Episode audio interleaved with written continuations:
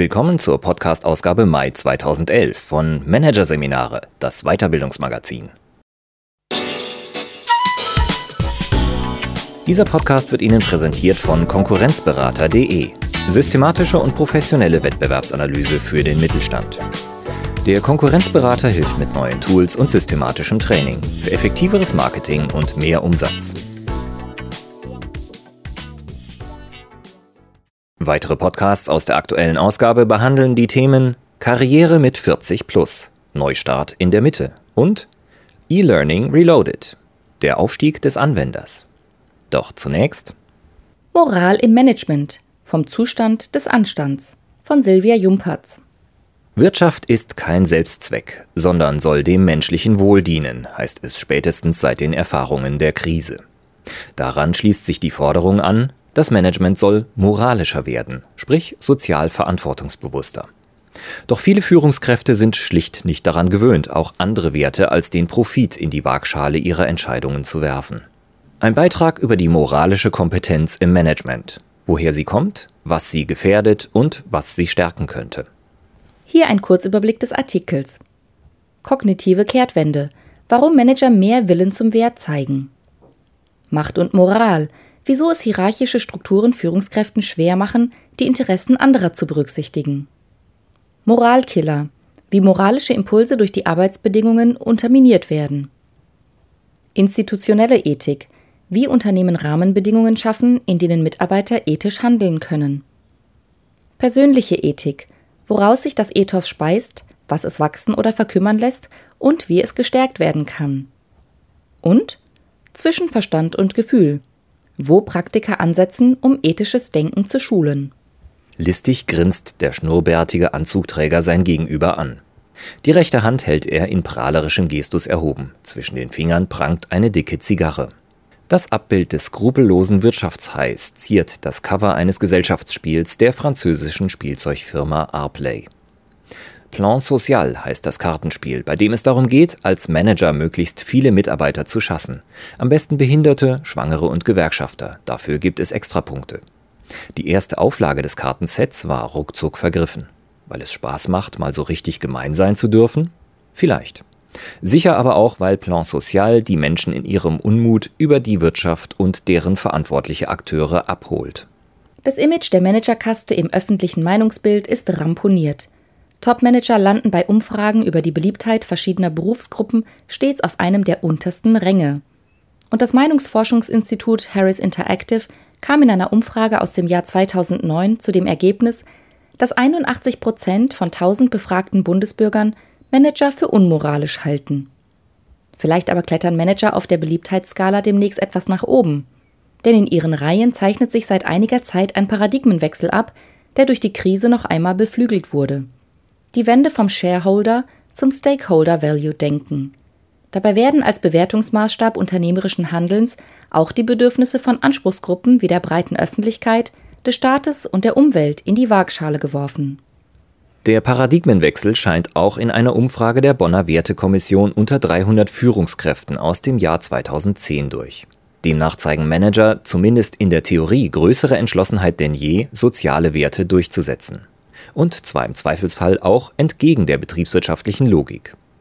Inwieweit sich diese kognitive Kehrtwende wirklich im Businessalltag niederschlägt, steht allerdings auf einem anderen Blatt. Kritiker monieren, dass es mit der Umsetzung in vielen Firmen noch nicht weit her ist. Es gebe allerdings erhebliche Unterschiede zwischen Mittelstand und Großunternehmen, merkt Annette Kleinfeld, Inhaberin der auf Ethik und Kulturberatung spezialisierten Unternehmungsberatung Dr. Kleinfeld Corporate Excellence Consultancy in Hamburg an. Die Inhaber in KMU können es sich in der Regel erlauben, langfristiger zu agieren.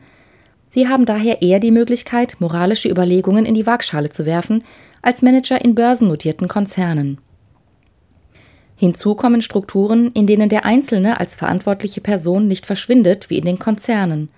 Doch Kleinfeld weiß auch, jahrelang war es Mittelständlern, die am Bild des ehrbaren Kaufmanns festhielten, sogar peinlich, mit dieser Haltung an die Öffentlichkeit zu gehen. Diese Zeiten sind passé. Das Bild des ehrbaren Kaufmanns soll nun auch den Managern von Aktienkonzernen goldene Richtschnur sein. Bleibt die Frage, wie Manager, die bisher noch anders tickten, die Metamorphose zu einem neuen Verantwortungsbewusstsein hinbekommen sollen.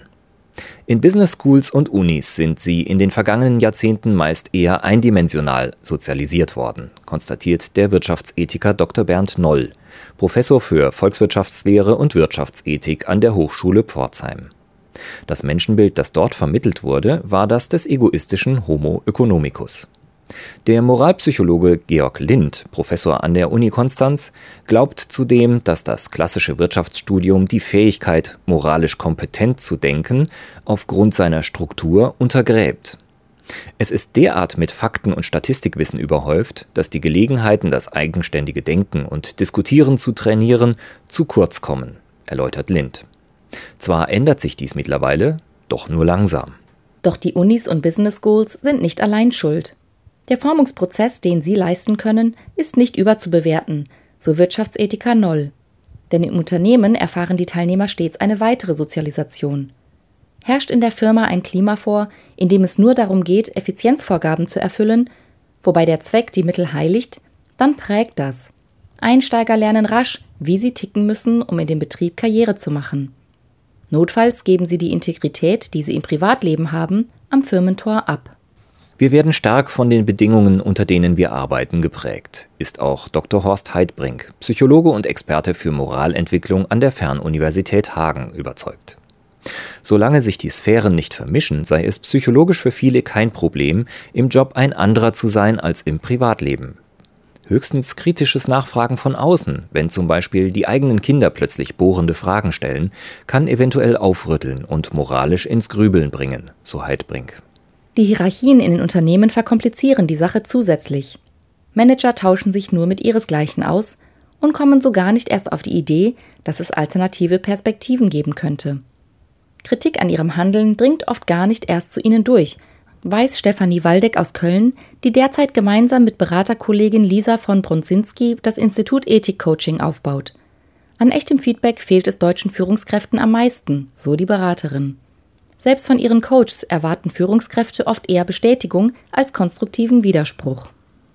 Ein weiteres Problem, das Manager davon abhält, gängige Entscheidungspfade nach dem Muster Hauptsache Profit oder auch erlaubt ist, was legal ist, zu verlassen, ist die gerade in großen Firmen vorherrschende Diffusion von Verantwortung.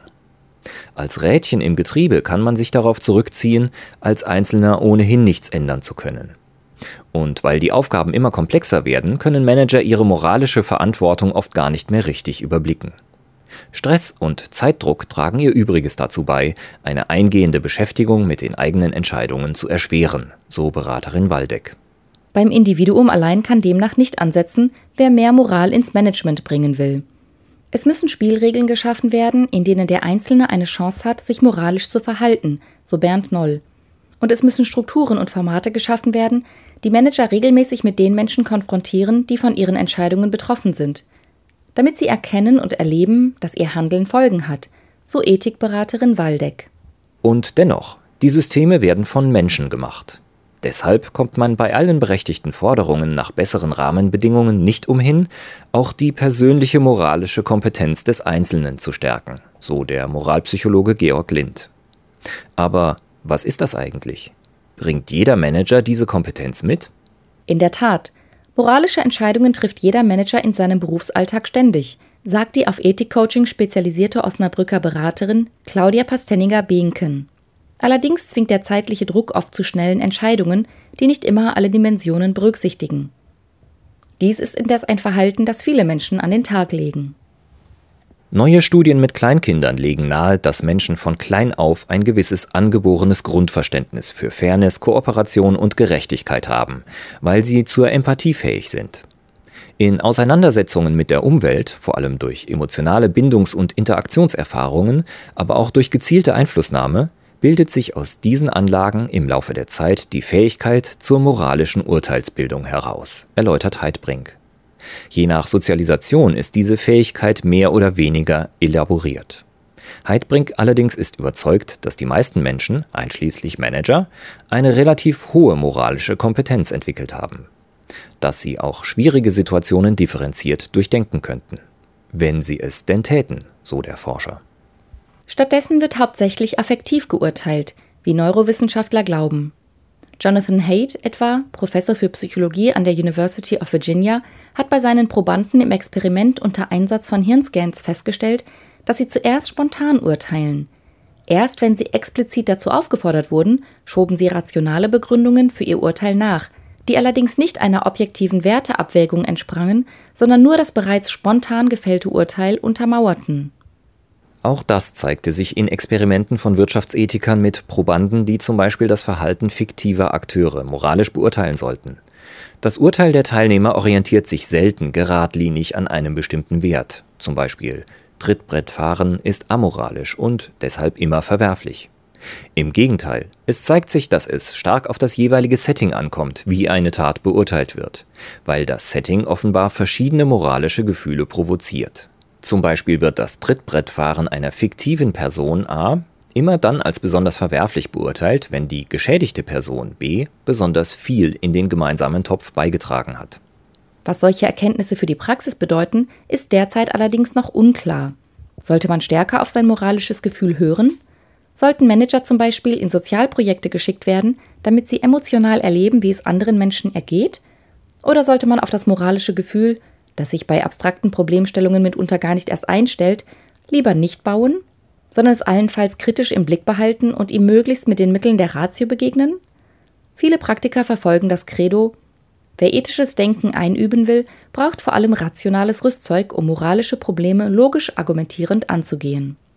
Ethikcoach Claudia Pastäniger-Behnken etwa arbeitet mit klassischen philosophischen Ethiktheorien. Sie ermittelt in einem Wertecheck, welchem dieser Argumentationsmodelle ihr Klient, zumindest implizit, im Großen und Ganzen folgt. Handelt er zum Beispiel aus einer egoistischen Perspektive, utilitaristisch oder altruistisch? Das Ergebnis werde nicht bewertet, so Pastäniger Behnken. Aber wenn der Klient ethisch handeln und zum Beispiel seine egoistische Haltung verändern möchte, hilft es ihm zu lernen, wie er auch aus einer anderen ethischen Haltung heraus argumentieren kann, indem er einen anderen Maßstab zur Gewichtung seiner Werte anlegt als zum Beispiel nur den eigenen Vorteil. Das heißt, in vielen Ethiktrainings und Coachings geht es im Kern darum, zu lernen, wie man Argumente vor dem Hintergrund des eigenen Wertesystems gewichtet und diese Gewichtung sinnvoll begründet. Eingeübt wird das vor allem anhand fiktiver moralischer Dilemmata, Konflikte, in denen zwei Werte gegenüberstehen. Die Teilnehmer bzw. Coaches sollen sich darüber differenziert Gedanken machen, wobei es keine richtige oder falsche Lösung gibt, wohl aber eine, die für die Person nach bestem Gewissen vertretbar und begründbar ist, so Pastellinger Behnken. Einen anderen Weg beschreitet Georg Lind. Der Psychologe setzt bei seiner Konstanzer Methode der Dilemmadiskussion bewusst beim Affekt an, um die Teilnehmer seiner Trainingsrunden dazu zu animieren, intensiv über moralische Probleme nachzudenken und sich mit anderen darüber auszutauschen.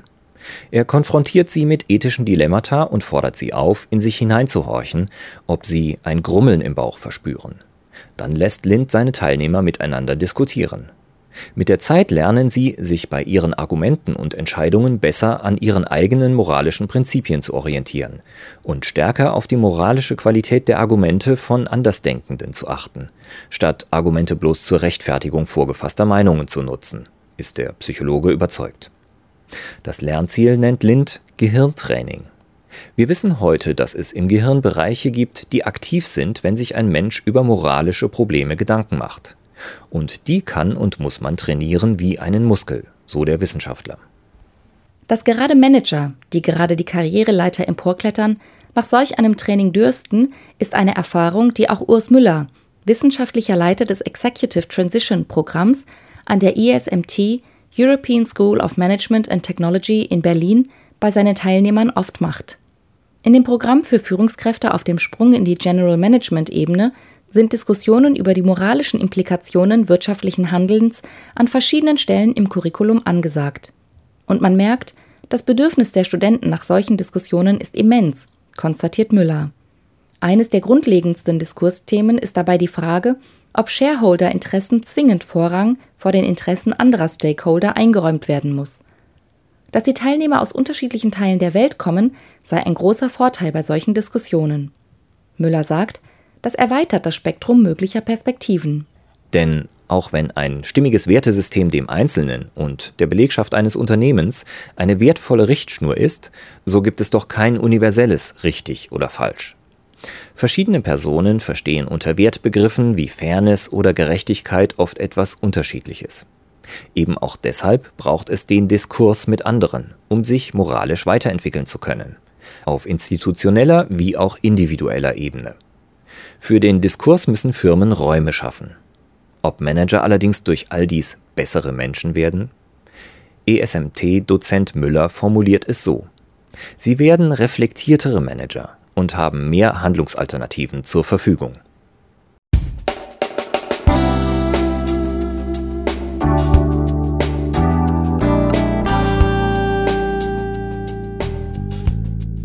Sie hörten den Artikel Moral im Management vom Zustand des Anstands von Silvia Jumperz aus der Ausgabe Mai 2011 von Managerseminare, produziert von Voiceletter. Weitere Podcasts aus der aktuellen Ausgabe behandeln die Themen Karriere mit 40 plus, Neustart in der Mitte und E-Learning Reloaded, der Aufstieg des Anwenders. Weitere interessante Inhalte finden Sie auf der Homepage unter managerseminare.de und im Newsblog unter managerseminare.de/blog.